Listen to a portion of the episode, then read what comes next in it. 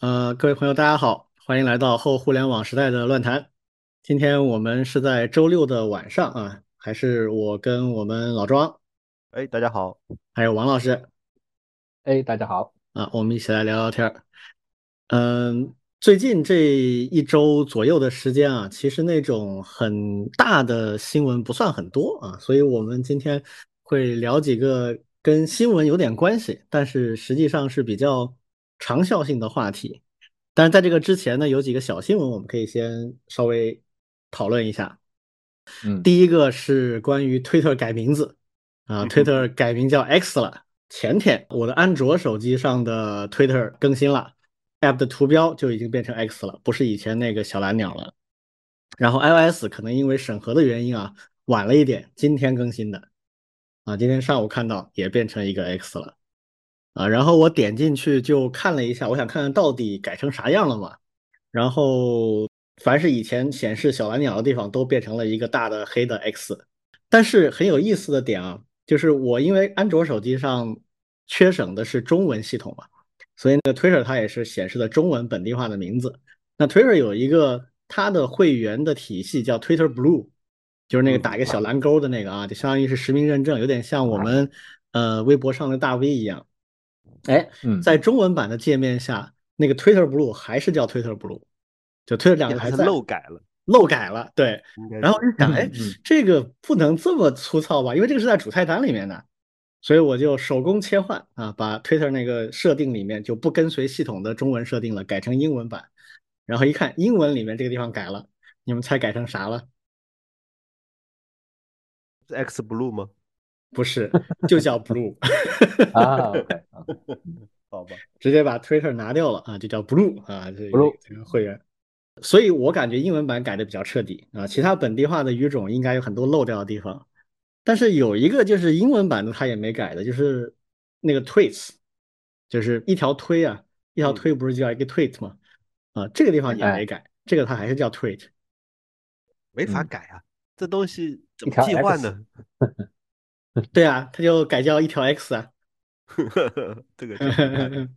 以前叫 tweets 的地方改成 xs。嗯嗯嗯，呃，这都不知道怎么发音啊，就是很奇怪。你们怎么看这事儿？反正看到的就是网上要么就是吐槽，要么就是调侃，嗯，要么就是各种。我我看到最神奇的一个，我都我都还没办法去验证它。它有人在网上去放大那个 X 的图标，啊，放大放大放大，因为 X 那个图标是 SV 级的嘛，一直放大放大放大到最大以后，里面藏了一个小蓝鸟。是吗？我不知道，我都不知道真的假的。我怀疑有可能是假的，就是就是有人有人去幻想这种事情，调侃这种事情。还有的就是那种网上有那种三 D 立体的，就是一个 X，然后呃就是一个三维的一个 X，然后开始旋转，平行的旋转，转着转着就变成了一个小蓝鸟，再转转着又变成了一个 X，这也是一种玩法。嗯嗯。反正反正就是会会视觉设计的，就玩这种 X 和小蓝鸟的替换。然后呢，还有一些人呢，就直接搞这个，就是呃油猴脚本了啊，直接全剃掉了。这个我就烦，我就烦，我就我就把这里面所有网页里面有的，我全给它换，换成这个，还是换成原来的 logo、原来的 Twitter、原来的名字，全部换掉，换回去，就好像没改过一样。嗯，反正反正是网页嘛，但是但是这个。A P P 估计是没办法了，对 A P P 很难，对，然后然后就是还有人就在那边排图标，就是这个 X 打头的网站一堆呢，嗯，没。一个好东西，大部分都是成人娱乐啊，对，然后现在 混了一个在里面，我都找不到了，对啊，就是这种，呃，这这也是一个，就反正都是都是嘲讽或者是调侃或者怎么样，然后就是说这个，哎呀，我们原来都叫推友啊，现在叫啥呢？叫插友，插 友，对的，多难听。还有什么第一次加入 X，很高兴认识大家，就就有这种玩法的。反正反正就是各种各种玩段子呗。但是但是，其实在我看来，就是那个推特的员工啊，估计早就躺平了，随你怎么玩呗，反正叫叫我怎么改我就怎么改，估计已经心如死灰。对，哪哪有什么抵抗不抵抗，没什么好抵抗的，就就直接就这样呗。对，王老师呢？我看到的多的也是用 X 来主持嘛，调侃居多，调侃居多。嗯，哎，就 Elon Musk 是真的很喜欢 X 这个东西，他几乎所有的公司都跟 X 有关，比如说 Space X，哎，对，是吧？然后他新成立的那个 AI 公司叫 XAI，嗯，是。然后现在估计看 Twitter 哪儿都不舒服，我怎么都是 X，就你没有，我给你改了啊。对的，嗯，就一般公司啊，就比较大的公司啊，他要去做这种 CI，就是啊企业形象的整体的变化的话，一般都伴随着战略上的调整。就它一般来讲，它的业务战略会发生转变或者升级，他才会随之去改他的整个 CI 的体系，就是他的这个。呃，企业形象识别的这一块的东西，包括 logo 啦、颜色啦，啊，甚至一些 slogan 啊，对吧？但这一次就完全看不出来，就感觉他就是为了改个名字，就不知道他背后的逻辑是什么，所以很奇葩，感觉就是嗯，老板喜欢，就是有钱任性。对，我觉得伊隆马斯这个人他不属于那种循规蹈矩的啊，就是也喜欢啊，这就叫 power，是吧？但确实，我个人觉得啊，就是 X 视觉上萝卜白菜也就不说了，但是从发音在言语当中去引用它、去提到它的时候，X 是一个很难发音，而且很难跟别的词汇摆在一起发音的一个东西，很麻烦。行，那我们来看第二个小话题啊，第二个小话题，我们来聊一聊隔壁啊，就是韩国人突然宣布的他们在超导研究上的突破。啊，我先简单说一下他们所公布的东西啊，就是他们连续的公布了两篇论文，都是发在这个预印本的网站上，就是这个 Arxiv。然后，呃，这两篇都是英文的。然后大概在不久以前，他们在韩国国内的期刊上用韩语，还有另外一篇论文，就大概一共有三篇论文，讲的是同一件事情啊，就是他们发现了一种合成的晶体，就是一种。矿物里面增加一些金属铜啊，然后通过特定的制备的程序产生了一种人造晶体，然后他们就声称啊，在这个晶体上发现了超导的特性。然后这个事情跟前不久我们聊过的那个美籍印度人多次狼来了的那个 超导的发现不太一样啊。嗯，主要的差异在哪里呢？他这一次的这个材料的制备啊，特别容易。而且从他论文的表述来看，似乎应该是讲的挺清楚的。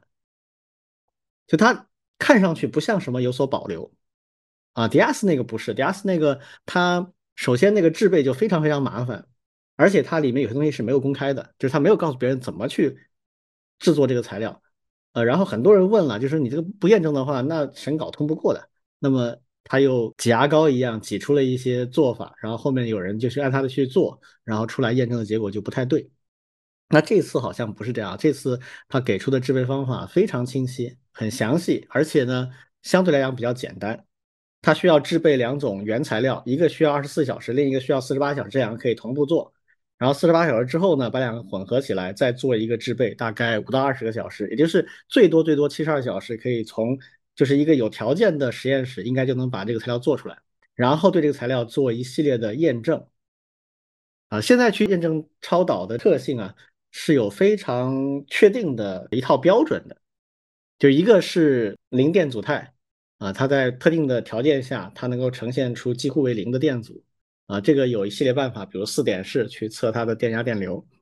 另一个就是完全抗磁性，也就是所谓麦斯纳效应啊。这个完全抗磁性呢，就是磁场没有办法进入到这个材料的内部，磁场会绕着它走，啊，它的内部会被封闭起来，里面会呈现一个零磁场，这个是超导的很重要的原理。那这一次他的论文里面呢，对这几个点都有涉及，但是呢，数据呢又不是那么的，呃，干净或者清晰，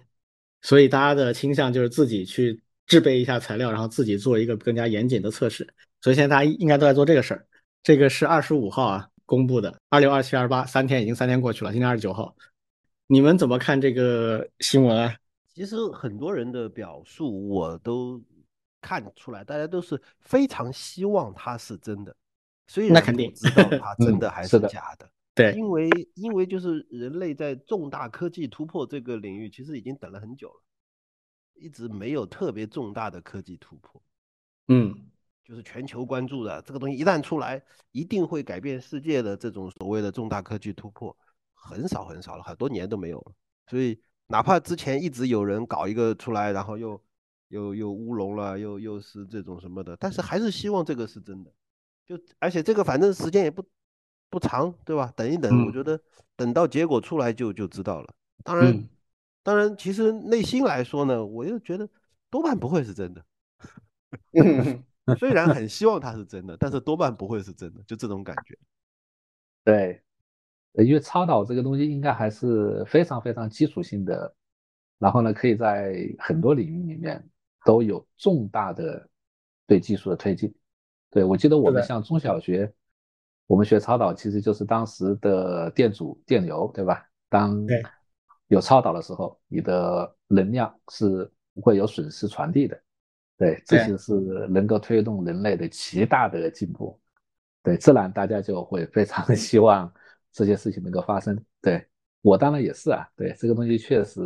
嗯嗯，但是呢，这里面其实也是涉及到比较复杂的一些问题。对，不光是理论上，可能还有一些工程上的一些很多需要做的。是我们上次。那个超导的新闻出来的时候，其实我们有一集花了比较多时间在聊这个问题。呃，当时我就提过一个，就是为什么常温和常压的超导这么关键？就如果去掉这个常温常压的要求的话，超导的现象已经早就在实验室当中做出来了，很完美的超导的效应。但是它材料制备本身很麻烦，然后制备出来的材料呢，又只有在非常极端的条件下才能呈现出超导特性。那么这个东西就实用性上就几乎就没有意义，因为我们想象的超导应用啊，包括输电啊，可以大幅的提升输电效率，包括比如说我们计算机的硬件的计算能力，因为它没有散热了，那我们可以就是以非常高密度的晶体管来实现一个算力的再一次爆炸啊。我们之前其实这几十年已经是就是摩尔效应的作用之下啊，就已经是这种爆炸式增长了。那一旦它克服了热能耗的问题，那它的整个这个工艺又会上一个台阶。那就像有些同学们讲的啊，可能一个智能手机里的芯片就类似于超算了，这个是完全有可能的，所以有非常大的想象空间。但是这个的一切的前提都是这个材料的制备和它的发挥效果的场景不能太苛刻。所以这也是为什么这次韩国的这一个特别的。嗯，让人激动啊！就它是在完全室温下一百多度以下都有这个效应，而且制备也非常简单啊，这个成本不高的。那所以如果这个东西成立的话，那就太令人激动了。但是呢，就像刚才老庄说的，说实话，我也觉得这个可能性非常非常低。包括现在很多业界就专门做这个研究的，也普遍不是很看好。但大家现在不能把话说死，其实是就是内心在期待一个奇迹，就是科学上有的时候会出现奇迹的啊。但是现在我看到的几个比较有分量的解析啊，呃，大家普遍认为可能他们发现了一种具备抗磁性的物质，但它很可能不是超导体，这个可能性目前是比较大的，所以再等一两天吧，看一看吧。OK，然后最后一个小话题啊，我们来简单的提一下，就是因为在我们听友群里面有人提到这个问题。就是关于密码安全的问题。实际上这个问题我们之前聊过啊，我们有一期节目里面是专门聊过这个话题，就是怎么能够尽量的保证自己的个人信息安全啊。当时我们还每个人都聊了自己的一些习惯，比如我们会怎么去设置密码，当然没有具体说啊，这个不可能具体说啊。但是就是我们其实也很难做到真正很严格的密码的安全。呃，群里面有人问到的是几个点，第一个呢是说。如果一些大规模的公众服务，比如网易邮箱啦，啊或者支付宝啦，或者类似这样的，它发生了数据泄露的话，我们该怎么办？啊，另一个问题是说，我们平时的密码怎么去管理会比较好？你们怎么看？就是对于个人的密码和信息的保护，其实我肯定是不是一个合格的密码保护者，所以就我就有几个常用密码，然后呢就是。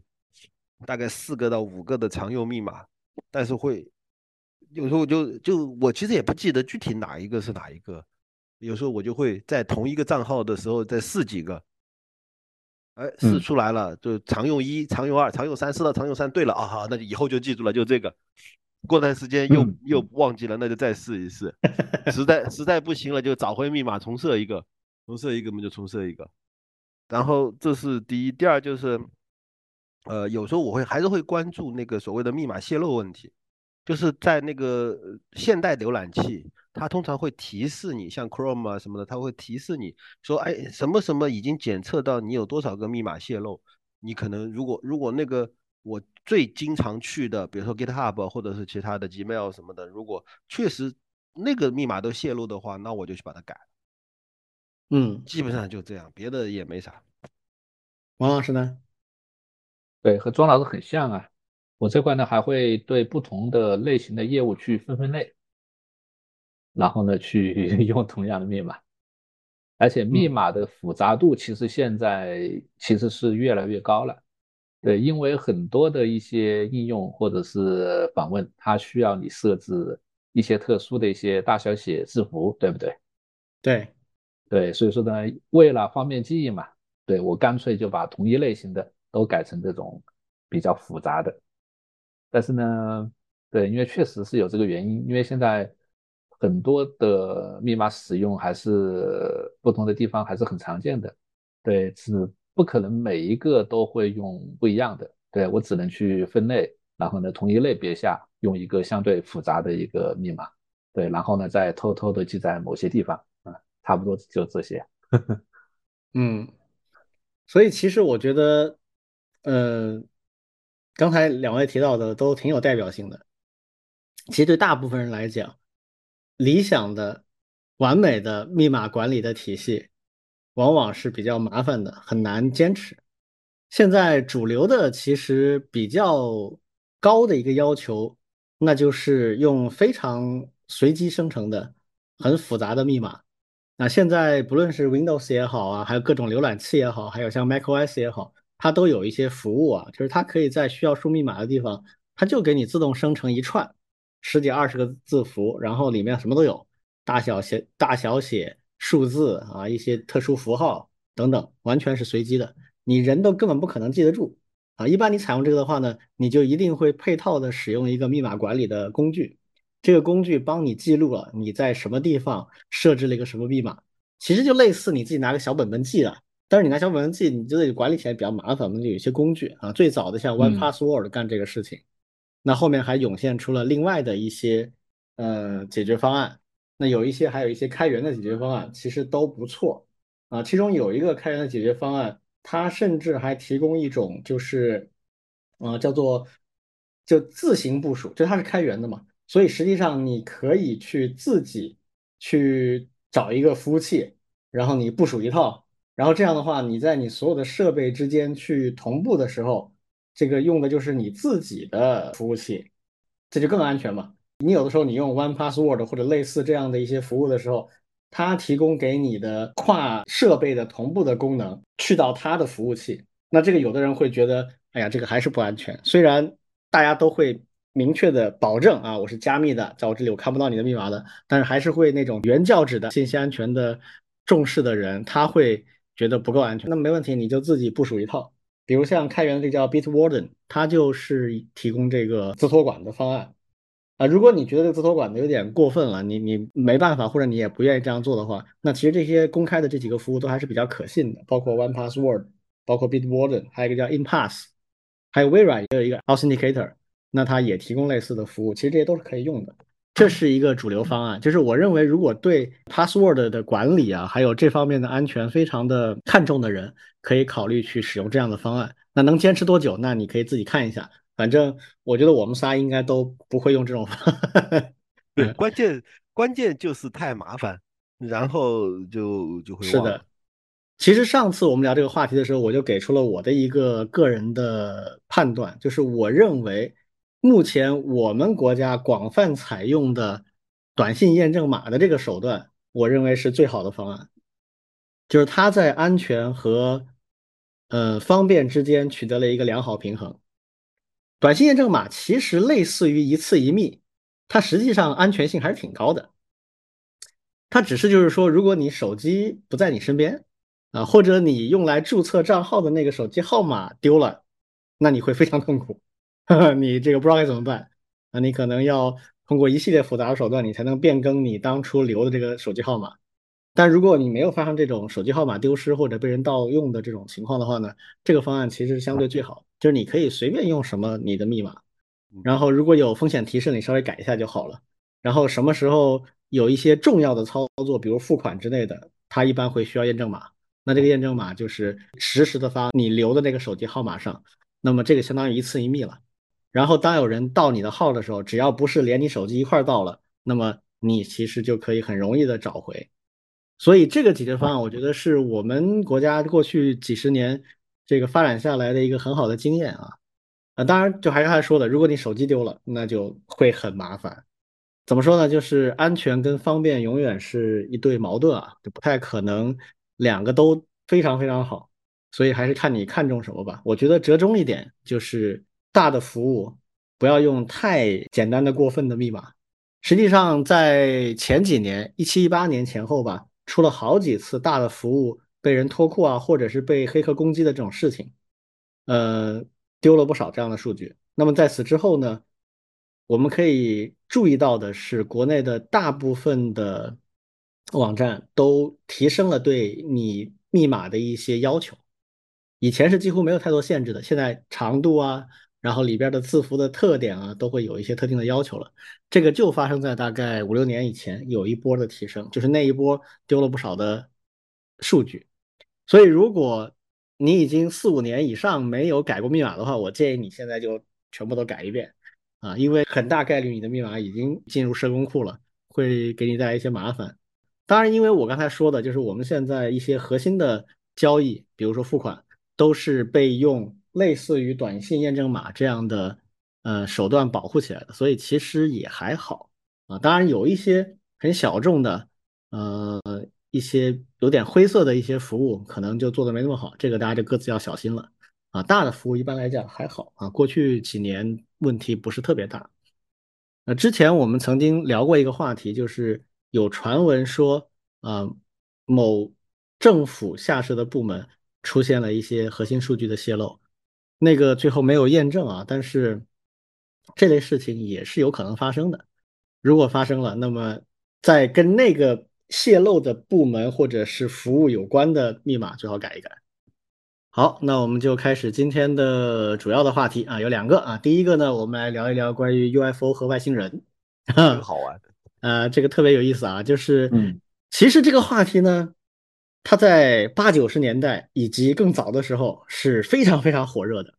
那其实已经有好长时间就慢慢的边缘化了，没那么火热了。这个我们等下会讲啊，就是这其实是个挺有意思的现象。那现在为什么突然一下又被人拎起来呢？因为就在不久之前，上个礼拜，呃，美国的众议院有一个国家安全小组，他们开了一个听证会。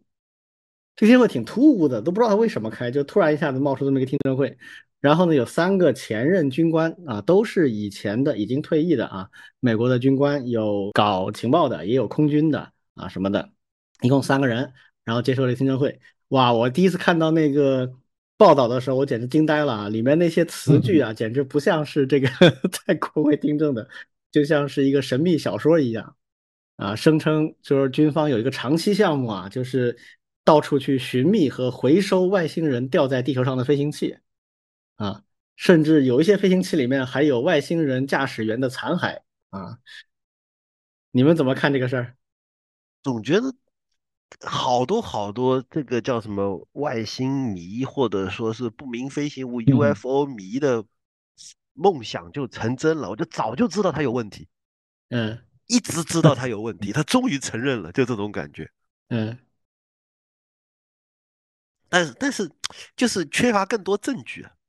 嗯，他他就光是光是说，但是就没照片，你说个啥？或者说没视频、没图片，你说个啥？就这种感觉。嗯，就就不知道他这个听证会想干嘛。王老师呢？你们有平常聊过类似话题吗？平时还真聊的不多，对，但是呢，勾起了我的回忆啊。嗯，就是在小时候，对吧？特别是我那小学啊，包括初中的时候。对，那个时候我们同学们之间都会传各种各样的一些，比如说杂志，还有新闻，还有一些书籍。那个时候特别多，对，因为大家都挺憧憬，哎，有一天能够发现这种 UFO 呀、外星人。嗯，而且呢，正好又有老是会有一些新闻，一些国家会去报道，而且呢，他报道的同时呀，还会非常正儿八经的附上各种各样的一些图片，或者是遗留下来的一些线索，或者是一些奇奇怪怪的一些图形图案，对不对？嗯啊，这个我觉得，啊，这个离我们一下子又又又又拉回来了啊。嗯，对我看那个报道，我就觉得特别特别复古。嗯，是的，就是那几个接受询问的前军官讲的话，就特别像我们那时候看到的一些文字，嗯，呃，这这鬼神莫测的。但是就像刚才老庄说的一样，没有任何过硬的东西，全都是呃，据我所知啊，我就曾经碰到过啊。但是为什么没有证据呢？为什么没有照片什么的呢？我我现在给大家普及一下历史吧，就是这个事情，我刚才说其实是一个在历史上曾经非常非常火热的东西，反而这些年呢是有点下降了。呃，美国和中国还不太一样。美国是一个特别的例子，啊，就是你们如果关注的话，就会发现，全世界关于 UFO 和外星人的报道，不是文化创作啊，不是文学什么警示，是实际的报道。就是我看到了，我拍了照片，我有目击的这个证据啊，等等等等，这种报道，可能百分之九十以上都在美国。嗯，很奇特。就外星人偏爱美国嘛？对，就这个事儿特别符合美国人的自我定位和认知，就是什么山巅之城啊，上帝特殊选民，地球的代表。嗯，然后美国人也确实是最早开始正儿八经对待这件事情的。就美国政府和军队，他曾经是非常认真的对待 UFO 的。他主要的目的是有两个方面啊，这是他们正式讲的啊。第一个是最。冠冕堂皇的，非常非常正式的理由，就是我们要判断是不是存在啊某种来自地球以外的对美国国家安全的威胁，对吧？这个很合理，对不对？就是如果真的有外星人，他对我们是有威胁的，那我们军队有必要保护我们的国家安全。那另外一个呢，可能就不会那么直率的讲出来，但是其实内在也是有这个原因的，就是如果真的有什么外星科技掉到地球上了。那美国必须成为首先的第一批获益者，不能让别人去那个了。所以美国甚至据说啊，有一个内部的秘密的协定或者法规啊，就是如果确凿的证据证明有外星人的东西掉到地球上任何地方了，那么美国有必要出动军队去把它抢回来啊。所以他们是这么一个态度啊。嗯，好吧，啊，非常美国啊，这个，嗯，好。那么具体的行动呢是有行动的啊，不是只是吹吹牛。这个行动呢，在历史上很出名的，叫美国空军有一个叫蓝皮书计划。这个计划什么时候开始做的呢？二战之后马上就开始做，一九四七年开始的，做了将近十五年，到一九六一年结束。一九六一年结束之后呢？他就所有档案就封存了，交到这个国家档案馆，然后根据美国的规定，这一类的事情呢，十五年保密啊，十五年之后，一九七六年开始就公开了，大家就可以去查看了。所以在七六七七年掀起了一波热潮，很多很多人去研究这个里面的内容。这个蓝皮书计划非常的规模不小，他一共研究了一万两千多件 UFO 事件。那么这些事件呢，到一九六一年最后结项的时候呢，那么空军最后的结论是说。啊，绝大部分都可以被良好的解释。啊，什么叫被良好解释呢？就是可能是一个自然现象，啊，不是什么外星人的飞船啊，或者呢是目击者的错觉，甚至是幻觉，啊，还有一类是骗局，就是他就是撒谎，啊，绝大部分是可以用这样那样的一些原因去解释的。但是呢，最后仍然有大概七百件归类为叫未能解释。这个不能解释呢，并不是所有的都真的像真的，而是有一些就实在是缺乏进一步的信息了，嗯，就没办法成为悬案了。一万两千多件里面有七百件未能解释，其他的都啊，空军认为可以解释了。那么最后空军下了个结论说，啊，我们没有在这个所有的这些 UFO 事件当中看到任何会威胁我们国家安全的事情，所以就结项了。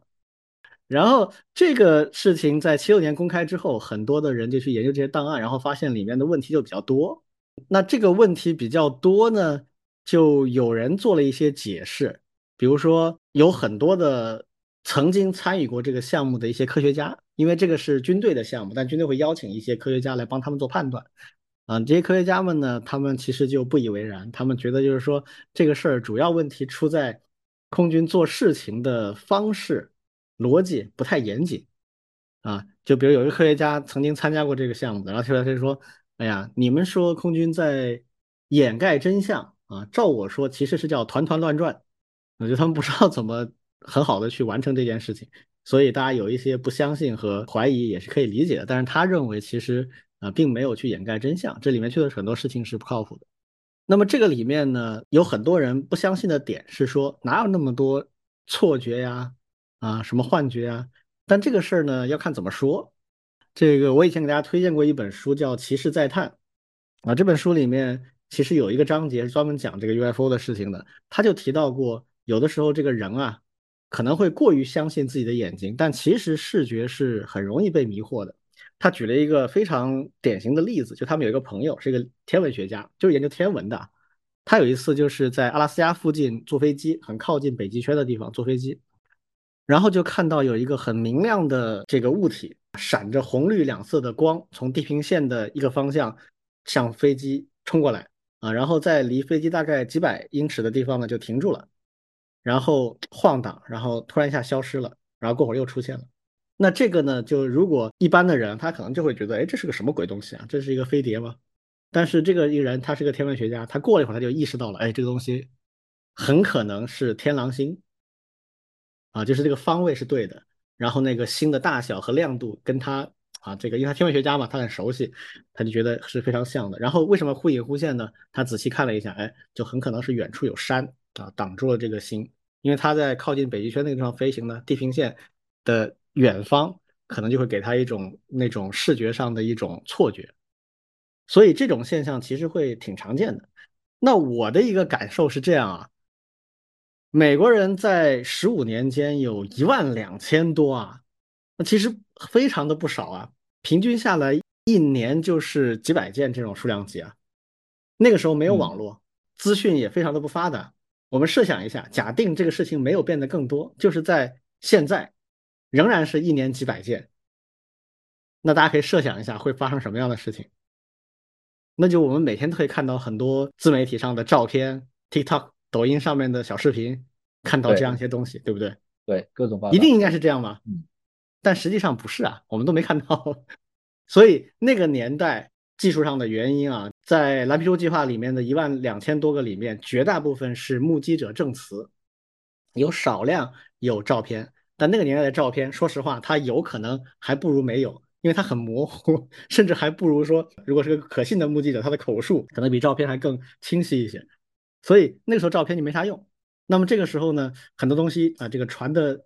像真的一样，就比较容易被人相信。但现在就像刚才老庄说的，没图你说个啥呀？但是实际上图很难出现，这东西很突然，然后一般都是模模糊糊的，不会让让你很接近它，很清晰的能拍到一张照片，不可能啊。顺便说一下，那我们讲的飞碟其实跟 UFO 也不一样啊，UFO 就是英文缩写叫 Unidentified Flying Object。就是不明飞行物体，而飞碟这个词怎么来的呢？其实就是蓝皮书计划里面的一个案件。一九四七年六月份，有一个民航驾驶员啊，叫阿诺德·肯阿诺德，这个名字很出名啊。就如果我们有八九十年代比较关心这个事情的，一定听过这个名字和他的故事啊。看到在山脉的一头出现九个飞行的物体啊，他当时的一个形容说，呃，他们的飞行状态啊，就像人用那个。碟子那个小盘子打水漂的感觉一样，啊，从此“飞碟”这个词就火了。然后他这个描述说用碟子打水漂这种感觉的飞行，后面也被无数的电影电视剧做出来那个飞碟的场景啊，都是按这句话来还原和实现的啊，所以这个就很出名。但其实现在美国人已经换了一个说法，他们就不再叫 UFO 了。那民间还是大家比较喜欢，就用习惯了嘛，叫 UFO。但美国官方现在是另外一个词啊，叫 UAP，Unidentified Aerial Phenomena，就是不明的空中现象。所以现在他们叫 UAP 了啊。所以美国人对这个是真的是非常非常的着迷啊。我们国家也有一些讲外星人的作品，但一般都是科幻，就大家分得很清楚，这是科幻但美国人不是啊，美国人讲到外星人的时候，很多作品它是直接跟现实糅合在一起的，真真实实的觉得外星人存在。这个在美国流行文化当中非常非常有影响，它是很多很多文学创作和影视剧里面的一个主流要素，而且它就是跟现实世界无缝衔接的，有很高的真实度。所以很可能这种流行文化的普及啊，也反过来推动了这些就是爱好者们的这种扎堆儿的，你说研究也好啊，创作也好。我之前说过这个例子啊，美国有一个统计，一九四七年就是这个嗯蓝皮书计划开始的那一年，全美的 UFO 报告是一百二十二个，后面几年也差不多啊，就没有大的变化。但是到一九五二年这一年，突然一下子飙升到有一千五百例。那为什么呢？因为这一年有一部电影上映了，这部电影是好莱坞的第一部非常轰动的外星人影片，叫《地球停转之日》。这个片子我们还引进过，我忘了是应该是八十年代末或者九十年代啊，我们那个时候还是在广场上看的，我印象很深刻。《地球停转之日》，一个巨大的飞碟出现在纽约上空啊，很壮观的一个一个特技啊。那然后美国主流文化里面讲这个话题呢，它无非就是有两种。啊，一种呢就是类似于那个《Man in Black》，就是黑超特警队。啊，黑超特警队里面，他那个世界观就是说，有很多外星人出于各种原因啊，不论是避难啊，或者是不当心掉在地球上，或者是过来讨生活啊，反正就是有很多外星人就生活在地球上，只不过伪装成正常的人或者动物或者什么东西，你不知道。啊，然后有一个机构专门负责管理这些外星人，就像一个地球移民局一样。那这个机构就是 Man in Black，就是黑超。这个设定啊，我们看就当一个就是科幻喜剧看嘛。啊，但美国很多人是真的相信的，觉得就真的是这样。像那个里边有一个 细节，就像说这个 Michael Jackson 啊啊，什么猫王啊，都是外星人。主角之一说啊，他去世了吗？没有，他只是回家了。啊，就就这样的一种设定。那很多人真的信的啊，这是一类。那另一类影响更大的呢，就是跟政府阴谋论相结合的，这个影响就更大。经典的就是像《X 档案》，这个《X 档案》我们好看的啊，对我们这代人基本上都是非常着迷的一个一个剧集，也应该说是美剧历史上非常成功的一个剧集。它一共播了八季还是九季，其中前七季都被认为是非常非常优秀的。它的设定就是典型的政府阴谋论，美国人跟外星人已经接上头了啊，逆向工程外星人的技术，然后甚至于这个政府跟外星人秘密谈判，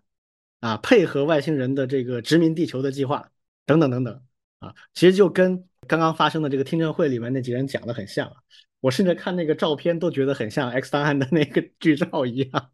但是问题在于美国真心相信这套理论的人还真不少。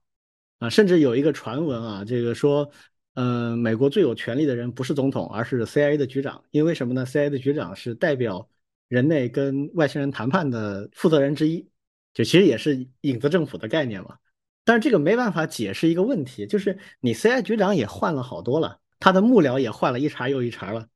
这波人都能把这个秘密保守的这么好，然后这么多年下来，他们跟外星人到底密谋了个啥呀？也没干什么事儿啊，美国是很牛逼，但也没牛逼到那种程度啊，那就搞不懂。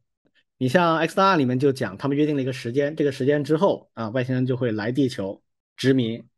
啊。除了这个秘密政府的这波人和他们挑中的人以外，其他人都会被改造成啊外星人的奴仆啊，他们可以就是接受基因改造或者怎么样啊，会变成外星人的呃那种样子，或者是变成外星人啊，他们可以继续做地球总督一类的角色，就。暗含着这样一个一个剧情，但这事儿也没看上去不像要马上发生的样子，所以这个逻辑上就有点讲不通。中国呢也算是有热过一阵，因为中国是蓝星第一美粉啊，就是中国人是 最崇拜美国的国家之一了啊，这也很正常，因为我们国家的人就是这样嘛，就是我们要学就学第一名啊，学别人没什么意思，第一名的东西我们就学一学，所以我们也热过一阵。这个代表就是国内的一个杂志叫《飞碟探索》。啊，这个我相信你们都看过，小时候看，小时候看的，对对，我们那个时候都看啊。然后这个杂志呢是八一年创刊的，甘肃的一个出版社创刊的一个杂志，它是月刊，那就专门登跟 UFO 有关的各种各样神秘事件。早期我看的时候就当科幻看的，但是它其实后来也就越来越很难站得住市场的位置了。所以一三年前后做了一个比较大的改版，现在已经是一个相对比较严肃的科普杂志了，就不太 登这些神秘的东西了，反而变成科普了。但即便如此呢，它也没办法跟数字媒体抗拒了。所以当初大概是一九年啊，一九年一整年它就休刊了。大家都以为他死了，结果不是啊。到二零二零年中期呢，又复刊了，啊，复刊之后呢，就从月刊变成了双月刊。那它主要很多内容都带二维码了，就跟它的那个公众号那些东西那个体系搭起来，就变成一个数字为主、纸质媒体为辅的这样一个体系了。所以中国的流行文化有一段时间对这些神秘的东西还是非常的喜欢。现在我们这个年纪的人也多少都还有这种兴趣了，但是就没有一直活下来。那很大的一个原因就是现实当中，现在这个网络这么发达，随手就可以拍高清的照片、视频，嗯，有很多东西都会出现。但是这些方面的东西呢，反而它就出现的少了，所以不由得让我怀疑啊，就当初绝大部分的目击是不是也都是文艺创作？那在国内反而就是另外一类，就是正统的科幻作品，比如《三体》这种讲外星人的倒是火了。神秘故事这种特点的呢，跟现实结合的呢就非常少啊，基本上就不出现了。这是我了解的，就是关于呃 UFO 的历史啊，曾经是非常非常大的一个呃热门，但过去几十年，说实话真的是没有那么热了。然后美国居然突然又出来这么一个听证会，我是没搞懂的。我怀疑是某个这方面的爱好者，美国很多这样的爱好者，然后他们有自己的学会的啊，俱乐部、学会都有。然后怎么说服国会里的某个人？因为美国国会是这样嘛，他只要一两个人提案就可以搞这样的事情。我可以补充一些别的内容啊。其实我很长一段时间以后已经不怎么关心飞碟的事情了，直到后面呢上 YouTube，然后呢发现了两个人，一个频道叫老高与小莫，另外一个频道叫自说自话的总裁，他们都是。特别擅长讲故事的那种频道，就是讲那种都市怪谈、奇奇怪怪的事情。但是呢，他他就非常像真的，就说你看啊，这个事情，我们的第一个证据是什么？第二个证据是什么？当时的报道是什么？当时的什么什么东西？其中我比较关心的，就是刚才稍微看了看，就是其实在中国的这个解放以后。还发生过三起非常重大的，号称这个叫做呃 UFO 三大事件。第一，这个事件是发生在这个一九七七年，七七年的这个叫黄延秋事件，疑似与外星人同行。就是说什么呢？就是一个农民啊，在河北省的一个农民，莫名其妙的半夜就失踪了。到了第二天，收到一个电报，说这个人在上海的蒙自路遣送站望来认领。而这个事情的话呢，最神奇的是，这个黄延秋失踪只有十个小时，而他这个所在的村庄离上海至少一千一百四十公里，火车最快也要二十二小时才能到。但是。他就莫名其妙的，就是从家就失踪了，然后到了第二天不到一点，十个十个多小时就到了上海，在后面又发生了两次，又是莫名其妙失踪，然后到了别的地方，就类似于在全国各地旅游，而且的话呢，就是有有很多证据证明，就是说有有电报啊，有时间可以考证啊，还有当地的什么到呃什么。乡里面啊，还有什么汇报到了什么邯郸市地委啊，都有存档，等等，还有什么第三次他一共旅游了九个城市，他的本人回忆与各地当时的九大城市天气的情况还相符，这个是后面还有人专门对他做了这个测谎，然后发现就通过了测谎测试，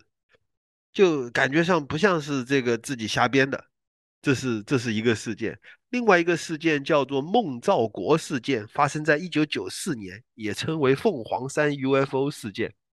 也是接触了第一次、第二次、第三次，然后甚至里面还出现了女性外星人，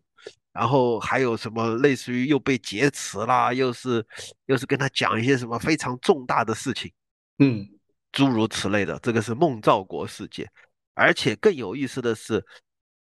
这件事情。国内的官方媒体还拍了纪录片，走进科学。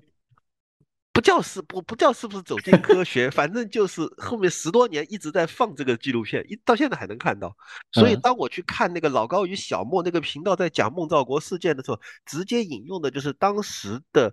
呃，不知道是哪个官方国家官方电视台里面的纪录片的片段，就啊什么一个村民带着去什么的，看到那里是什么东西啊，后面又有什么村民说什么东西，又有什么村民去证明这个事情是真的什么什么的，这是。还有第三个事件也是九四年，是九四年的十二月份，发生在贵州贵阳，就就我老家白云区那边发生过一个空中快车事件，就是当时的村民就发现这个有好多啊，什么值班民警啊，什么之类的人，就发现有巨大的声音，然后有红色、绿色强光的不明物体从空中呼啸而过，还有有四百多亩的森林被毁。还有一辆自重二十四吨的、总重接近七十吨的这个什么载货的车厢，似乎移动了二十米，等等等等。那当然也是众说纷纭嘛，也有人怀疑是球状闪电了，有人怀疑是龙卷风了，有人怀疑怀疑是呃什么 UFO 啊什么的。反正到现在也就是不知道怎么回事。这就是呃，反正我看那个呃老高与小莫啊什么的，他们就会去讲这个在。过去的历史上发生过的这种，呃，非常难以解释、很难想象是他能够编得出来的这样的故事啊，然后还专门还了解了，就是所谓的这个，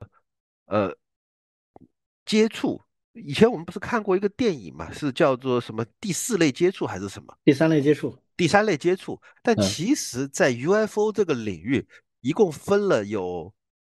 呃，九类接触也挺好玩的。第一类接触就是看见，第二类接触的话呢，是不仅是看见了，而且的话呢，是给目击者或者是周遭环境还带来一些反应的，就什么东西损毁了呀，什么东西以干扰电视、电台啊，诸如此类的。嗯。然后第三类接触的话呢，是不但是看到飞行物了，还能够看到这个类似于这个人的高级生物了，甚至与外星人交谈了，这是三类接触。但是到了第四类接触。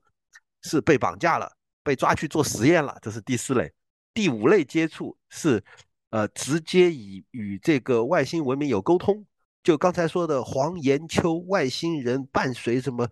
什么带他去旅游，这个就算第五类接触。第六类接触是人类被外星人伤害，甚至是杀死，或者是人类伤害或者杀死外星人，这个是第六类接触。第七类是人类与外星人直接发生这个超友谊关系。甚至有混血种族诞生，比如说孟兆国事件就是第七类接触，嗯，还有第八类、第九类，就直接就是什么外星人大规模入侵地球了，已经不再有人怀疑外星人的存在了，这就算第八类。然后第九类就是外星人与人类交流已经公开的合法化、公共化，出现在媒体等公开报道，这已经是地球与外星人关系理论了，这属于对。然后呢，其实。我们之前所有的讨论都觉得，哎呀，无非就是都市奇谈。直到这一次，美国国会真的开始开听证会说这种事情，就我我总觉得就是，是不是准备公开化了？是不是准备已经摆上台面了？就这种感觉。肯定不是啊，这个我可以马上回答你啊，肯定不是啊。这个跟就是我刚才说的六七十年代美国人的搞法相比的话，简直就是就是毛毛雨啊，就就就什么都不算。嗯，就美国人时不时会来这样一下，这个跟那个差得远了。因为这个听证会完了之后，马上国防部就说了，说这个是假的，我我我们不承认有这样的事情啊。就是，但是他不承认也也没有鬼用了，就不相信人还是不相信嘛，对不对？所以这个本质上我觉得还是像文化创作啊。反正这种有意思的事情我还是挺感兴趣的。反正你刚才说那几个名气都很大，而且当时那个《飞碟探索》这样的杂志上都有长篇的报道，一直都有的。嗯，这个但基本上 就是两千年以后啊，互联网普及，尤其是一零年代以后，智能手机普及之后呢，这些家伙就比较难出来了，很少见到。嗯，现在如果出一个这样的谜案，我跟你讲，大概三天之内就出那个蓝底白字的公告啊，告诉你是怎么回事儿，所以基本就没戏了啊。嗯嗯，结束这个话题之前啊，我再补充两个小点啊。一个是所谓的外星人悖论啊，也就是叫费米悖论。其实严格来说，这东西不应该叫费米悖论，应该叫费米问题因为它不像一个悖论。一般我们讲悖论是指它逻辑上有自相矛盾的点，但费米这个呢，其实我觉得更像是提出了一个问题。它的核心判断是两个点啊。第一个点，费米说啊，宇宙尺度足够大，应该有地外文明存在。那么大，就像一个无限大的一个地方，各种因素随机组合，也应该组合出不止地球这样一个智慧文明啊啊，那么应该有地外文明。但是呢，第二个判断是，为什么地球上没有发现任何可靠的外星智慧生命的证据呢？啊，所以他认为这个是有一点矛盾。但这两个判断呢，客观来讲只是两个问题，因为它都不是逻辑上一定成立的。这两个问题实际上都是属于悬案啊。第一个判断说，呃，宇宙尺度足够大，它应该有地外文明存在。但这个其实现在是有争议的，有专门的一些理论，比如有一个叫做稀有地球假说，叫 Rare Earth，啊，就是他认为地球这种现象是非常非常稀有的，它是一个不容易出现的东西，很可能是宇宙间的唯一的一个巧合啊，有专门这套理论。这个理论呢？也不是所有人都信服，很多人不信啊，但是他也很难证伪。所以费米讲的第一个核心判断就是说，应该会有地外的智慧生命存在，这个不一定成立啊。这个第二个判断说，目前地球上没有发现可靠的证据证明有地外的智慧生命存在啊，那包括不论是文字啊、机械或者一些制品啊啊，或者是其他的实际的活体生命啊，都没有。但这一点呢，很多人不服气的，很多人认为其实有啊，但是被各国政府联手掩盖了。当然，这个我觉得就是典型的阴谋论了，就实际上很难了。就是你这虽然美国人会有这种很喜欢这种情况，就是外星人来了就往美国去啊，然后找人谈事儿也只跟美国人谈啊，这美国人很牛逼。但实际上这个不太可能嘛，就是如果真的有外星生命的话，它机会应该大致上均等的啊，各国都应该发现一点。但是各国，包括势不两立的一些国家，都合作一起去隐瞒这件事情，就很难说得通。所以，其实我觉得第二个判断应该是对的，就是确实我们现在没发现可靠的地外智慧生命的证据。啊，那它的原因是什么呢？这个就很难说。有可能是地球真的是稀有的智慧文明，非常非常罕见；也有可能呢，智慧文明是不止地球一个的，但是大家都还没有突破星际旅行这样的困难。比如说，很可能跟地球差不多的几十亿年前产生，然后到现在为止也在各自耕耘呢。啊，这也有可能。这第二个，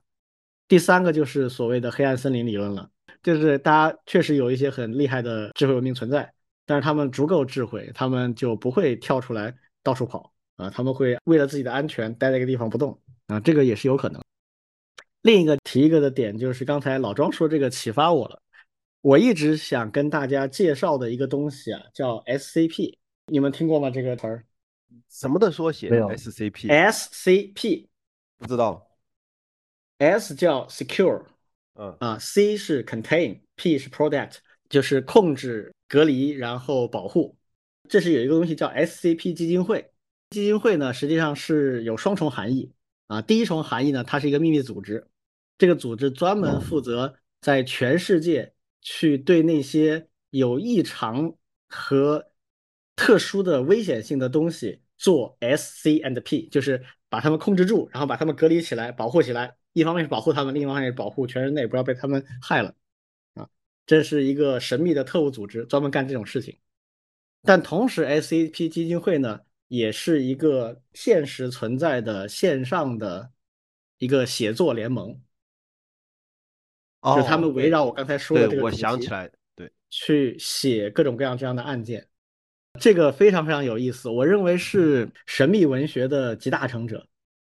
呃，里面真的什么风格东西都有，而且有些东西真的非常有意思。你可以理解为就是一个呃在线上大家协同起来的一个飞碟探索，而且很多创作的品质啊是比飞碟探索他们的文章要更好的。当然，它很明确，它就是文学创作，虚构的啊。他不会去把它写的像纪实文学一样啊，去看的人也就是为了去看这个文学而已。以后有机会可能看吧，哪次荐书的时候我还专门讲一讲。他的问题在于这里面内容太多太多了啊，他没办法当做一本书来介绍。我可能只能大概介绍一下他的世界观，然后里面的一些有趣的设定。然后现在英文和他全世界各地的文字都有啊。但我关注的其实主要就是英文和简体中文的这个站点。它很多东西是互相翻译，但也有一些是原创的。比如说简中的这个站点上有大量内容是翻译英文站的，但是也有很多内容是中文原创，然后再逆向翻译回去啊。那他现在在英文主站上已经有几万个案件，各种题材都有啊。这个回头我们可以去讲一讲。这个东西我觉得如果有人去研究的话，就像刚才老庄说的那几个呃 UP 主，他们专门讲怪谈的话，他们就盯着 SCP 基金会就可以。一直做下去，根本不愁灵感和内容。啊，老庄说的启发我啊，我回头要要专门准备一下，给大家介绍这个玩意。嗯，挺有意思。OK，我们今天最后一个话题啊，来聊一聊教育当中的各种各样的一些 fancy word，一些时髦的广告词啊。这个是怎么来的呢？就是我们前不久啊，在跟一个朋友聊一个话题，就这个朋友是我跟老庄我们以前共同的一个同事。他现在在尝试教他们家孩子的时候呢，想把一些教育过程啊，把它跟一个游戏结合起来啊，所以我们当时聊这个话题的时候，就想起来了关于教育里面的一些曾经流行或者依然还在流行的一些用语，比如说寓教于乐。这个关于寓教于乐这件事情呢，就有很多话题可以讲，然后还有其他一些同样时髦或者时髦过的词汇啊，我们今天来稍微跟大家聊一聊这方面的一些感想。呃，关于寓教于乐，你们怎么看？其实我是认同寓教于乐的，或者说，我我相信寓教于乐是一个呃应该达到的境界。因为因为我读小学的时候，就是其实我很早以前就是只喜欢数学，不喜欢语文的。然后呢，就是上课很多时候就听不进去嘛。但当时因为我读书太早了，我五岁半上小学一年级的。然后就是没有自控能力，就是在课堂上经常会调皮捣蛋啊，不听话呀，不听老师上课啊什么的。然后就一直以来就是数学当然挺好的，因为对我来说那题都不难，就就很容易就做出来。但语文就向来不行，因为语文课我也不喜欢听。直到五年级，五年级的时候我就又转学了，就是 当然也是因为太调皮了，被迫转学，转到了一个学校。对我在小学转过两次学。就都是一开始是一年级、两年级在一个学校，然后实在不行了，然后被迫转到另外一个小学，然后三年级、四年级又不行了，又被迫再转回到原来的小学，就是这种。然后到了五年级的时候呢，呃，确实遇到了一个非常非常好的语文老师，然后他就他特别会上课，他特别擅长就是把语文课讲得很精彩、很有意思，然后他他喜欢提问。当然，我就喜欢举手回答问题嘛，就是那种一旦一旦我发现这个题我懂，或者说这个问题我能回答的时候，我会很兴奋的举手回答问题。然后那个时候的课堂的互动啊，这种这种乐趣啊都出来了。然后就因为这样，我就知道啊，原来不是说呃语文没意思，是呃我以前没有遇到好的语文老师，也不是说我学不好语文，只是因为我没有。学到好的语文，嗯，所以我就很相信寓教于乐这种事情。而且当时其实呃也很多就是搞实验班嘛，而且就是我在贵阳，就是我们当时的实验班很有意思，就是他会在全区还是全市，反正会搞类似于像像实验班评比一样的，就是一个班的学生就被一个老师拉到一个什么地方去上课。然后边上围一圈老师，像像打分一样的，就是看你这个课堂的表现，看你的这种呃整个课堂的效果，这种上课的感受啊什么的，他就相当于是看，有点像老师比武，有点像这种实验教学的这种这种评比一样的。反正我们当时那个老师，语文老师也是很幸运，就遇到我们这一班学生，就就非常就是就是师生之间配合的极好。经常会有一些精妙的问答出来，然后当然那个呃语文老师也获得了比较好的荣誉，他也非常会喜欢我们，因为我们这个班的学生会给他争光嘛。那这就是我理解的寓教于乐以及好的教育。嗯，王老师呢？嗯，我觉得庄老师还是比较幸运的，我就没有碰到一个。刚才庄老师提到的好的这种语文老师，像艺教娱乐呢，其实是大家还特别向往的一件事情。对，但是呢，现在这届这个词啊，其实在学校，包括我周围，其实还是有不同的一些说法的。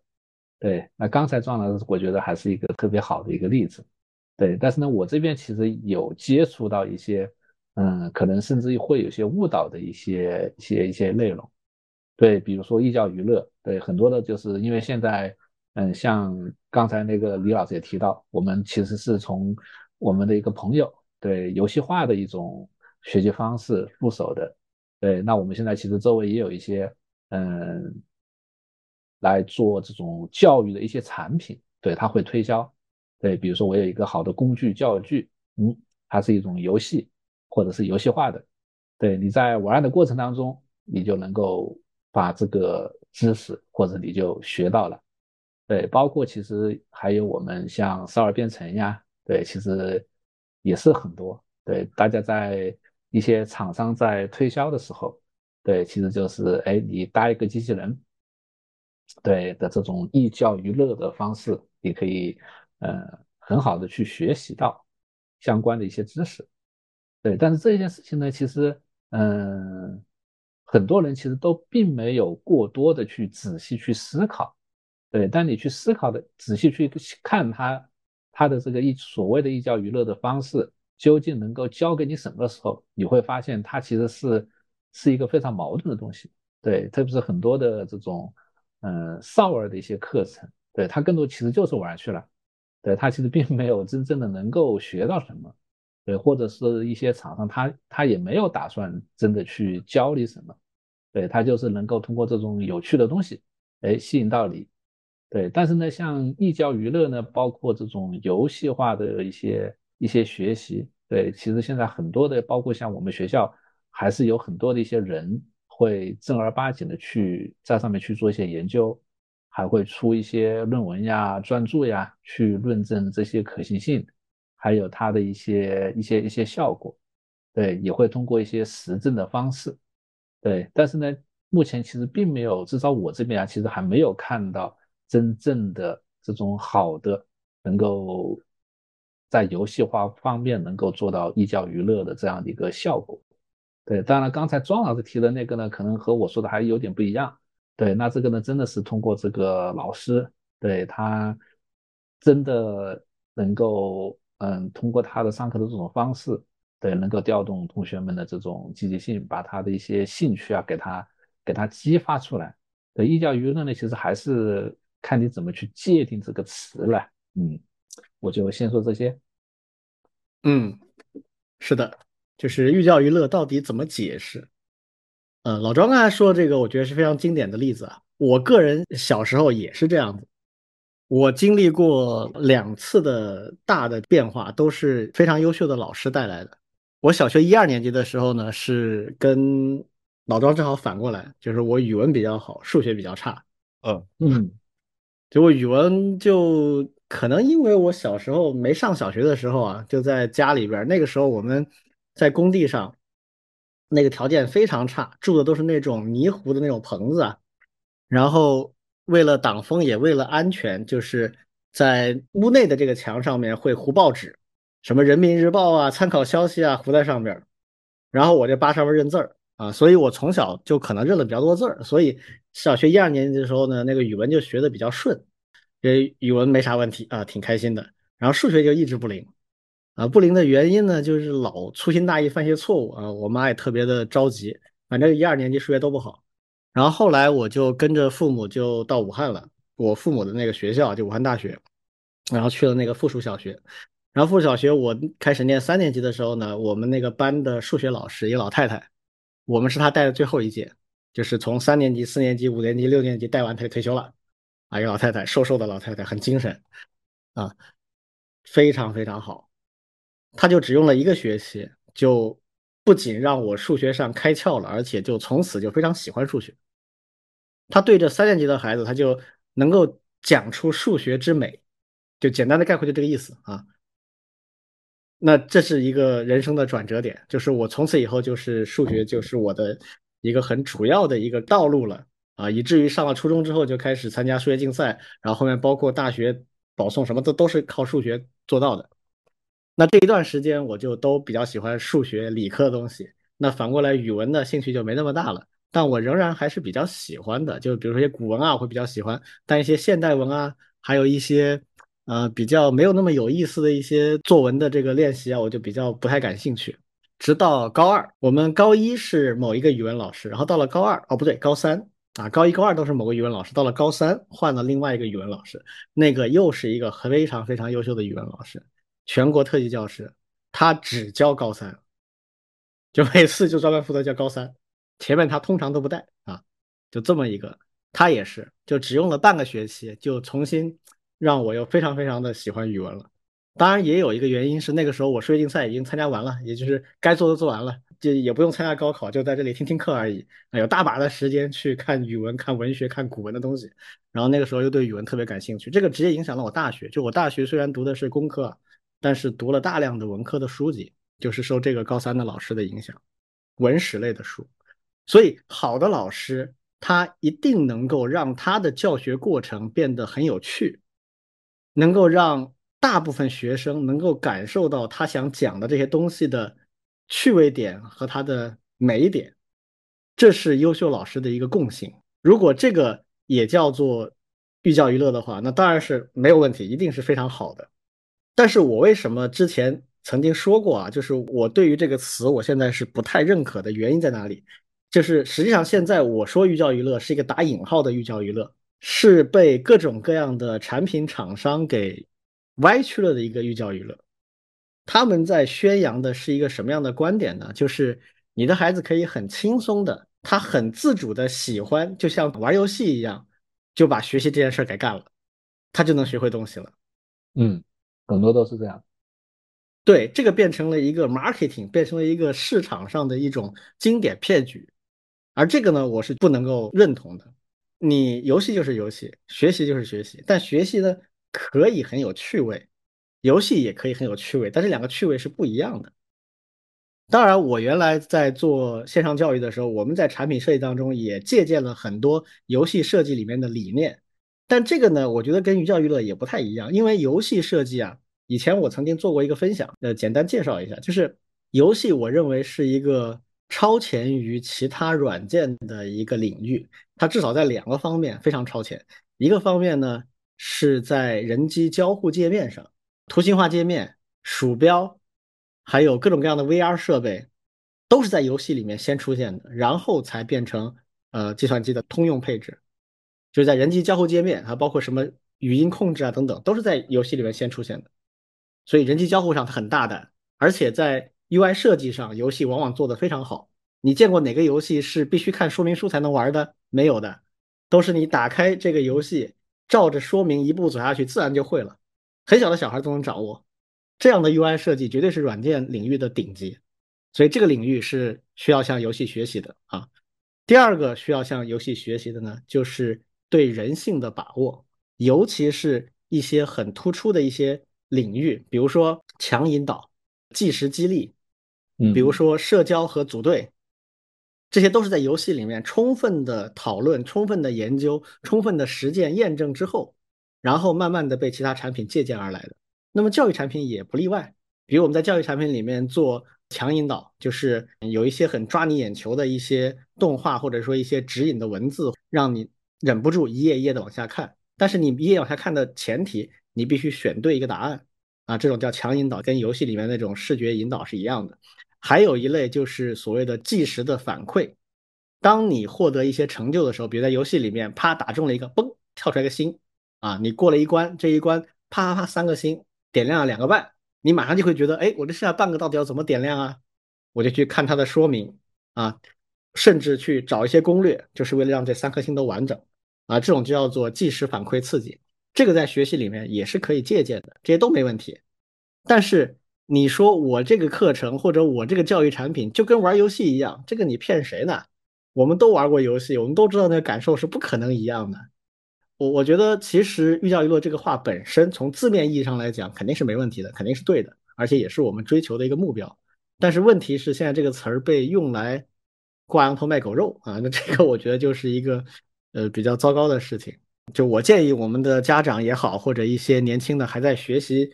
啊，在学校里面的朋友，就不要轻信这种东西。学习本身你要看它的目标。如果你这个学习只是掌握一些相关的内容就行了，那你确实可以在很轻松的氛围里，比如说很小的孩子，我们教他编程，用 Scratch，用一些智能机器人、智能小车什么的，让他去玩。这个学习的话呢，他并不是真的要掌握编程什么的，他其实是在掌握一些编程背后的一些思想和逻辑，以及最重要的是培养他的兴趣。那从这个角度上来讲的话呢，确实可以设计很多小游戏让他达这个效果。比如我小时候我就介绍过，我为什么对编程感兴趣啊？不就是玩游戏开始玩的吗？那那 这个就没有问题啊。但是你说，哎，我就在玩这些机器人过程当中，我就能够成为一个真正的程序员？那这个说实话我是不信的啊。其他也类似，比如说学英语，那学英语我曾经开玩笑说，我学英语最有效的就是大学的时候看美剧。我们那个时候图书馆里面有。有这个定期放美剧啊，还有这种国外的电影的啊，那我们就一天到晚泡里面看，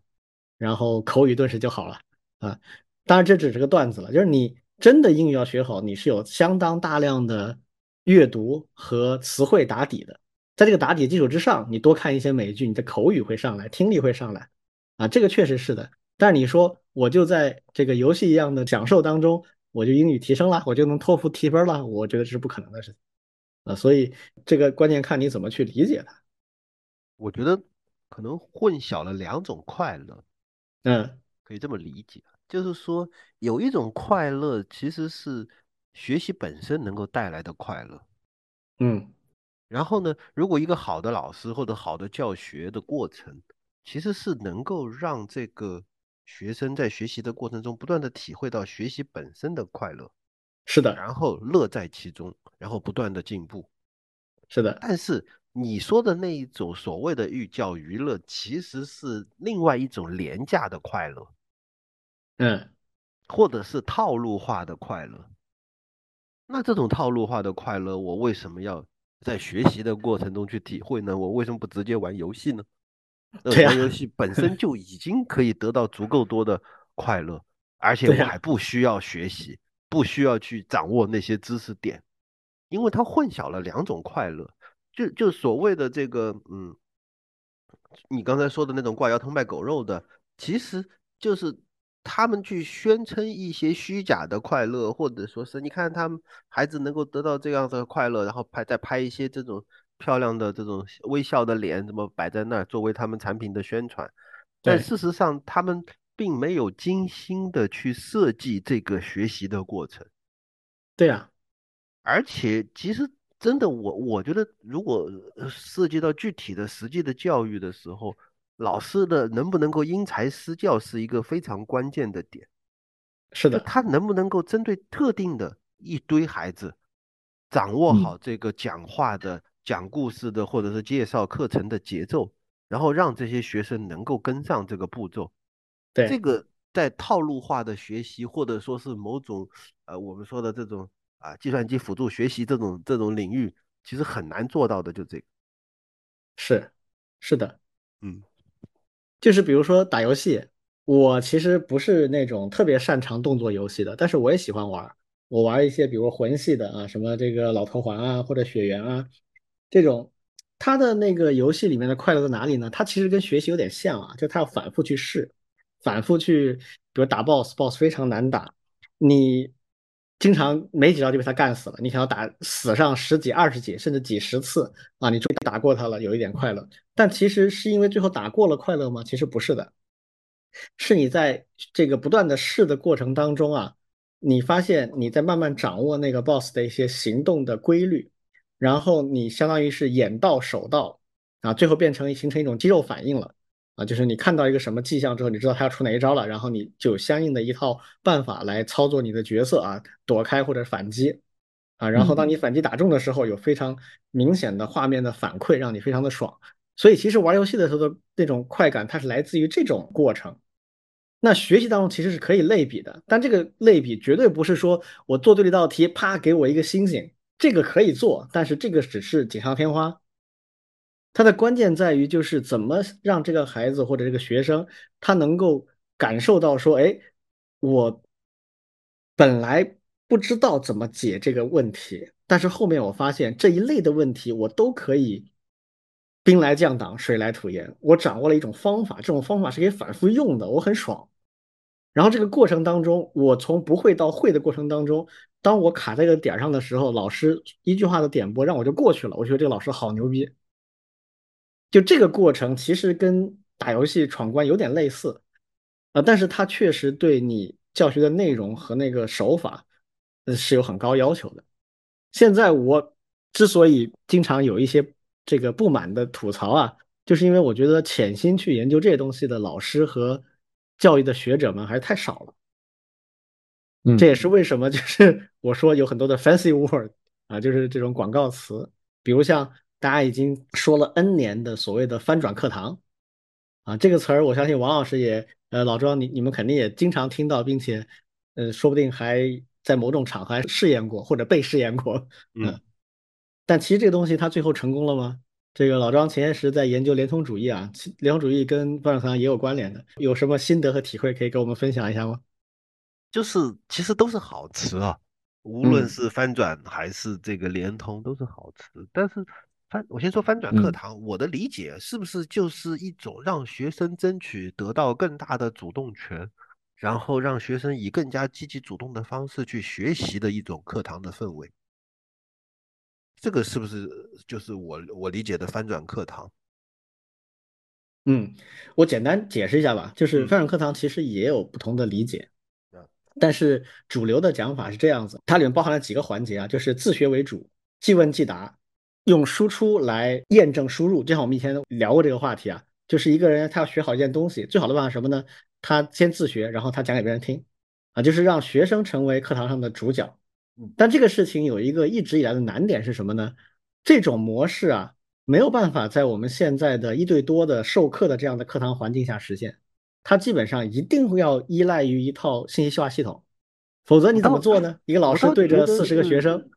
是这样的，就是说这个跟老师的这个水平要求关联非常的大啊，这个老师非常挑战，这个事情对老师非常不能够能不能够巧妙的控场，看上去是所有的学生在积极主动，但其实老师在背后的巧妙控制的那个能力比比普通的课堂控制还要强，还要厉害，才能够做到这一点。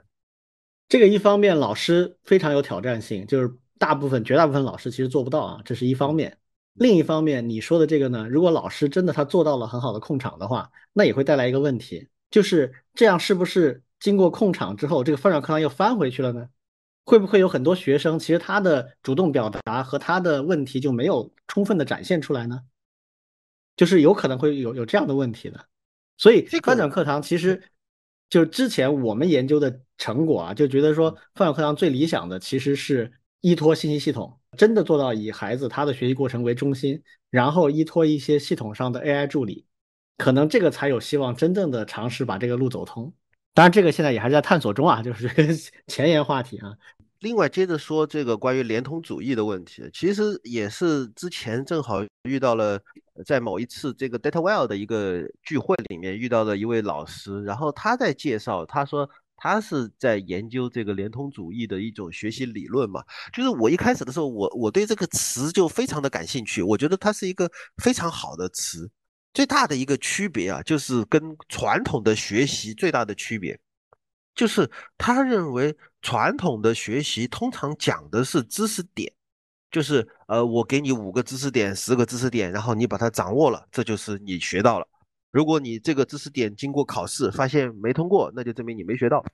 但是在连通主义的里面，它最强调的是，呃，这个各种各样的连接，比如说 A 和 B 的连接，B 和 C 的连接。当你意识到 C 和 D 也有关系的时候，其实你又打通了一个连接。那么，呃，最开始连通主义的这个呃出发点，其实是从这个人类。神经网络开始的，因为就是说，通过研究所谓的人脑，并不是像计算机一样的存储一个一个的知识点。事实上，人脑里面的所有的神经元，最重要的记忆是记忆在神经元和神经元之间的那个神经纤维的连接强度的变化上。就是我们现在的机器学习，很多时候就是在模拟这个过程，这是一种一种连接。然后呢，再接下来就是讲到的是知识点和知识点之间的连接，或者叫概念和概念之间的连接。然后再扩展下来，就是当一个学习者的个体，当他开始学习的时候，他其实是还要建立学习者与学习者之间的一个网络。在这个过程当中，学习会发生在这样的一个网络之中，然后再再就有就往下就吹嘛，就是所所谓的二十一世纪网络时代的学习理论，就应该是这样的一种连通主义的什么什么逻辑。但是呢，这个词，呃，其实就是因为他把所有的概念都全全拉在一块儿了，就是反正神经元的连接、知识点的连接和人与人的连接。包括整个互联网上的这个网络和网络之间的连接，它都算是联通。所以照到他说起来，就是啊，我们就要想办法创造一种皆可联通。对，万物皆可联通。然后就 甚至 像极端的中国联通的广告啊，对，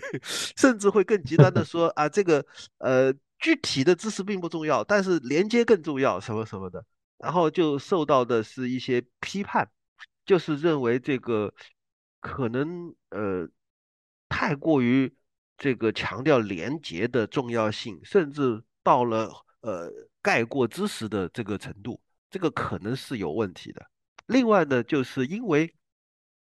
呃他没讲清楚有这么多种连接，那么连接和连接之间区别是什么？关系是什么？也没讲明白，反正就是产生了很多的想象，就说哎呀，这个和那个，那个和这个，我们要打造一个学习的 community 啊，通过 community 的方式来学习，这个也是连通主义会会强调的东西。然后就会讲这个，呃，通过这个让让学生在知识点和知识点之间漫游，让他们自己去把这些连接建立起来，就就感觉上就是嗯，很难形成一种。呃，可以被验证的东西，嗯，就是就是理论很漂亮，或者说它呃它很很能够吸引人，尤其是让人有眼前一亮的感觉。但是真的要到具体落实的时候，就会觉得，哎呀，这个好像哪里还没打通，或者说，哎，到底该怎么干呢？这个当然当然可能因为我了解的还太肤浅啊，可能我再去找一些相关的这种。更进一步的这种介绍啊，或者是论文啊，或者说具体的实例啊，可能我再去看，否则的话，在此之前我还不太清楚。其实就像那什么嘛，就像那个卖那个狗皮膏药啊，包治百病啊。我上次荐书的时候我也提了一下，就是现在很多学者都有这个问题，就是他研究着研究着，他有一种他的理论变成大一统理论了，什么都可以解释啊，什么都可以往一个词儿上靠，但其实翻了一些文献。啊，包括国外的一些报道，还有一些论文，我就突然发现，其实这个也不是什么很新的东西，其实老早就有人在说这个东西了，呃，已经有些年头了。而且呢，他们有一个很大的问题，就是这一个派系啊，他们现在就有点，就好像联通是一个神秘的咒语，什么都靠上去之后呢，它就变成有一个魔力一样。但实际上，他讲的这些联通有很大的区别。比如说，学习过程当中人与人的连通，这是什么？这个叫社群化学习啊。社群化学习有很多内涵，比如说几个人一起学比一个人单独学更容易坚持下来，这是一个很容易理解的理论，对吧？啊，它跟别的没什么关联，它就是一个人性而已。所以我们设计教育产品的时候，最好鼓励大家一起学，然后最好让大家能够通过了解互相的学习进度或者互相促进。甚至定期的互相组织一些活动，比如你问我一个题，你问我一个，我问你一个题，然后一个小 PK 竞赛，通过这样的一些活动来使得学习更容易坚持，也更容易保障它的效果啊，这就是所谓的人与人的连接，那就是学习的社群化，学习的社会性嘛啊，这个不论是在哪个环节都很容易理解。好，那另外一个知识与知识的连接，这是什么呢？这就知识图谱嘛啊，因为知识和点和知识点之间是有关联的。它可能是几种关系之一啊，我们研究图论的人都知道，就那么四五种关系，一个图里面节点与节点之间的关系啊，什么从属啊啊关联啊推导啊，就这么几种关系啊。那么制图谱这个理论也非常的成熟啊，知识点都确实是有这样的一些关联关系的啊，有一些知识点知识点之间它没有直接的关系，那么它就是可以同步或者随意学习的啊，这个都有现成理论的。好了，那问题来了，这两种连通有关系吗？一点关系也没有，它就是两个东西，这两个东西本身都很成熟，但是有人把它捏在一起，然后就变成一个新世纪的教育理论了。那这个毫无疑问，我觉得就有点凑合的感觉。这个也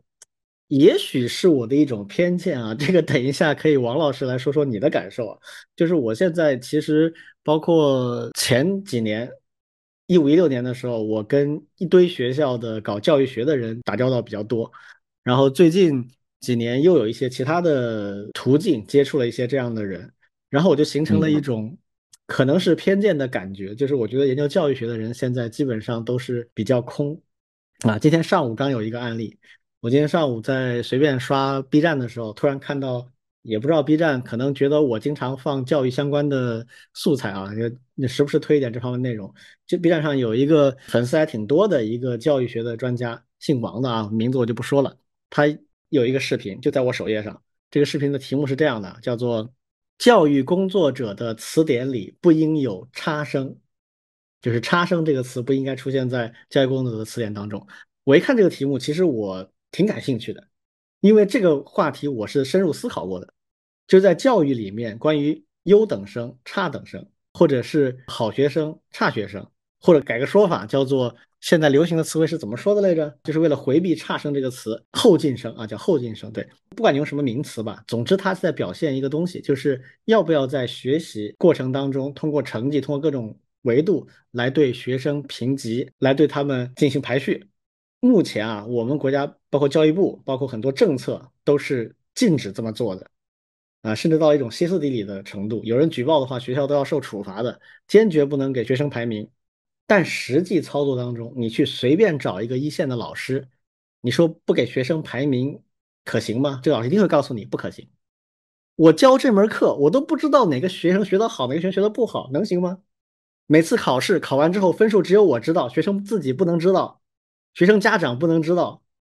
或者他知道这个分数，但是不知道自己分数在班上面是什么排名。他考了一个八十五分，他觉得挺好，但其实他是班上倒数第几，这好吗？这个真的对教学效果是一个正面的吗？啊，所以这个问题我觉得是很深的一个问题，它既有道义上的一些负担，但是又有实际教学当中一些困难，怎么平衡它是一个很大的问题。所以我就很感兴趣的点进去了，我想看看这个专家到底怎么说的，我希望他能给我一些启发。结果大失所望啊，这位所谓的专家就在里面讲了一堆的口号。就是啊，我们绝对不能够讲差生啊，这个是对这个人的心灵对他的影响是很恶劣的啊。我心里想，为什么告诉他你的成绩偏后？我们当然不会骂他是差生啊，只会说，哎，你现在的成绩你错了这么多题，你失了十五分，这个十五分在班上你是排在很后面的了。原因是这些题目并不难，大部分人都掌握了，而你没有掌握。那这个为什么对他就是打击？他知道自己所处的位置，为什么就一定是打击？这个取决于你怎么告诉他，以及怎么利用这个状态。所以我觉得这种只喊口号的这种呢，就实际上对教育是没有任何帮助的，反而会给基层的教育实践带来很多问题。啊，这是我的一点体会啊。最后看看王老师，我我这个偏见你怎么看？我觉得不是偏见啊，我也是这么看的。嗯，好吧。对，为为什么这么说呢？就是因为，嗯，其实刚才大家。谈了很多啊，对我我也稍微总结一下，就是现在学校里面，嗯，四个老师其实都会谈教育，对不对？而且呢，他都会不会觉得自己，嗯，在教育这块没做好的，对，因为他是大学老师嘛，而且很多还有各种各样的一些 title。然后呢，这些做教育的其实会有几类，对，一类呢就是这种概念，对，特别是玩一些 fancy 的一些词。对，这其实就是我们今天说的一些主题。对，有一个好的主题，它就会围绕着这个词来去做各种各样的一些遣词造句，然后呢去做一些，比如说发言呀、讲话呀，对，参加一些活动呀。对我们刚才提到的什么翻转课堂，到连接主义，到比较新的这种嗯寓教于乐，对，这些人其实都很擅长。对他们有个特点，有个什么样特点呢？就是你会发现，把他的那些讲话里面的一些词挖出来，换成一些其他的词，完全适用。他只是在这种概念上去做这种大道理的，他不去结合具体的学科，也不去结合某一个具体的课堂，更不会去结合某一个具体的学生去谈论这些事情。对，这是其实现在特别是做教育学研究的，其实挺多都是这样的。对，很多都是泛泛的。对，第二类呢，其实还有一类，对这个呢，其实包括像我。也也会很多时候，现在反思啊，还是也会挺挺犯一些错误的，就是技术类。哎，有了一个新的词，配合一些技术以后，以为我们只用把这样的一个技术和我的课堂结合起来，好像学生就会自动的学好了，老师也会自动的教好了。我举个例子，其实就是刚才提到的翻转课堂，对不对？翻转课堂这个词其实是。很早就有的，对，而且呢，和现在的慕课不一定有不一定有直接的关系，对。那我们很多老师呢，其实慕课出来以后，特别是这几年这种在线视频发展的非常迅速嘛，嗯，很多老师对，包括我有时候有就会觉得就会幻想啊，觉得哎，我们有了慕课，我们做翻转课堂啊，课前让学生自己学，对吧？那课上呢，我们讲重点。哎，这样的话呢，是不是可以很好的调动学生的积极性呀？对，然后呢，把我们老师的时间可以更好的花在所谓的一些个性化上面的做课上去了。对，很多都是这么想的。但是呢，你会发现，大部分的老师实际操作下来，还是和以前的一样，他只不过是用了一个新的工具，然后呢，把这个东西套套在这个方转课堂上面了。对，比如说他上课，他还是呃讲一堆，对，只不过呢就是针对可以针对大家的一些一些做的一些题目，对，或者是提的一些问题，对，但是呢他还是没有去针对具体的课程内容去做专门的设计，也没有针对具体的学生去做一些内容上的一些变化，对这件事情其实是非常具有挑战的。对，特别是我和李老师其实接触多了以后啊，对，其实我是越来越感觉有这样的一个问题了。对，但是你会发现很多老师其实不会有这样的。再比如说游戏化教学也是一样的，就是寓教于乐。哎，现在有一款编程游戏，号称是可以寓教于乐的啊，那我们是就直接拿过来用，放在课堂里面，哎，大家自己去去登录啊，创建账号去玩。那你这就是寓教于乐啊，老老师就根本都不用去不用去过多的去教了，对，现在很多都是这样的，对，因为这个确实又是和现在的一些厂商是有关系的，他就这么推销的嘛，对，那我们有的老师就会觉得拿过来，嗯，我们老师不用花功夫了，他就可以自动的达到一些好的教学效果，对，那实际上实际上是差得很远的，特别是像刚才庄老师啊。李老师啊，分享的这几个例子，那我们看到，其实教师在这里面其实还是起到了非常非常核心且重要的。而且呢，真正优秀老师，嗯，我我有时真的不知道这件事情是不是要靠靠运气才能够碰得到，还是说，嗯，可以努力或者是把好的教师培养出来。对，因为我们是师范学校啊，对，其实还是这是个蛮大的一个挑战和和一个疑问的。好，我先说这些。嗯，我的一个感想，可能要区分教育家和教育学家。然后，教育家其实是很难的，因为他们是需要真的在教育的第一线，不断的通过教育学生来磨练自己的那种记忆。这这种人真的很不容易，一点点成长起来。然后，嗯，像我非常佩服的一个教育家是钱穆。他最开始是做做小学老师，然后做中学老师，后来做大学老师，然后就是一直是在琢磨的是怎么样去教历史，当然是教他自己的学生，但他自己是一个教育的实践者。然后其实我们今天聊的这些 fancy word，很多时候是出自于教育学家的，可能是这个原因，所以我们往往会觉得不以为然啊，也就那么回事儿吧。嗯，那其实。其实说实话，就是现在最缺的是教育家。你说的没错呀，嗯，现在问题就在这里啊，我们为什么需要教育学家呢？不，我们我们说理论上来说，理论上来说，好的教育学 家应该能够培养更多的教育工作者，甚至能够帮助这些教育工作者有机会成为更好的教育家，这是理论上。但事实上是，教育学家本身就变成一个自生自灭的，不是自生自灭了，独立生存的一个领域了啊，就跟这个教育家是关系。按照你刚才说的这个，我套用的话，那就是一个很简单的判断，就是一个好的教育学家必须首先得是一个不错的教育家。对，你否则你怎么能够培养教育家呢？嗯，对。所以问题在这里嘛。你看民国时期，啊，新文化运动的时期，那些教育家全都是一线老师啊。对，哪有这个不是一线老师，他自己不是名师，他就能成教育家？那这这不可能嘛。所以现在问题就在这里啊。回到刚才。呃，王老师说的，我认为好的老师甚至教育家是可以培养出来的。他反而现在的问题是体制对他的激励不足。只要激励足够，我觉得我至少我们有信心，就是培养出一批比较优秀的数字化或者是计算机的老师出来。这就是我们现在在做的事情。嗯，好，嗯，期待。嗯。好，我们这个对教育的吐槽先到这里啊。我们经常吐槽教育啊，一会儿有的说了啊。嗯，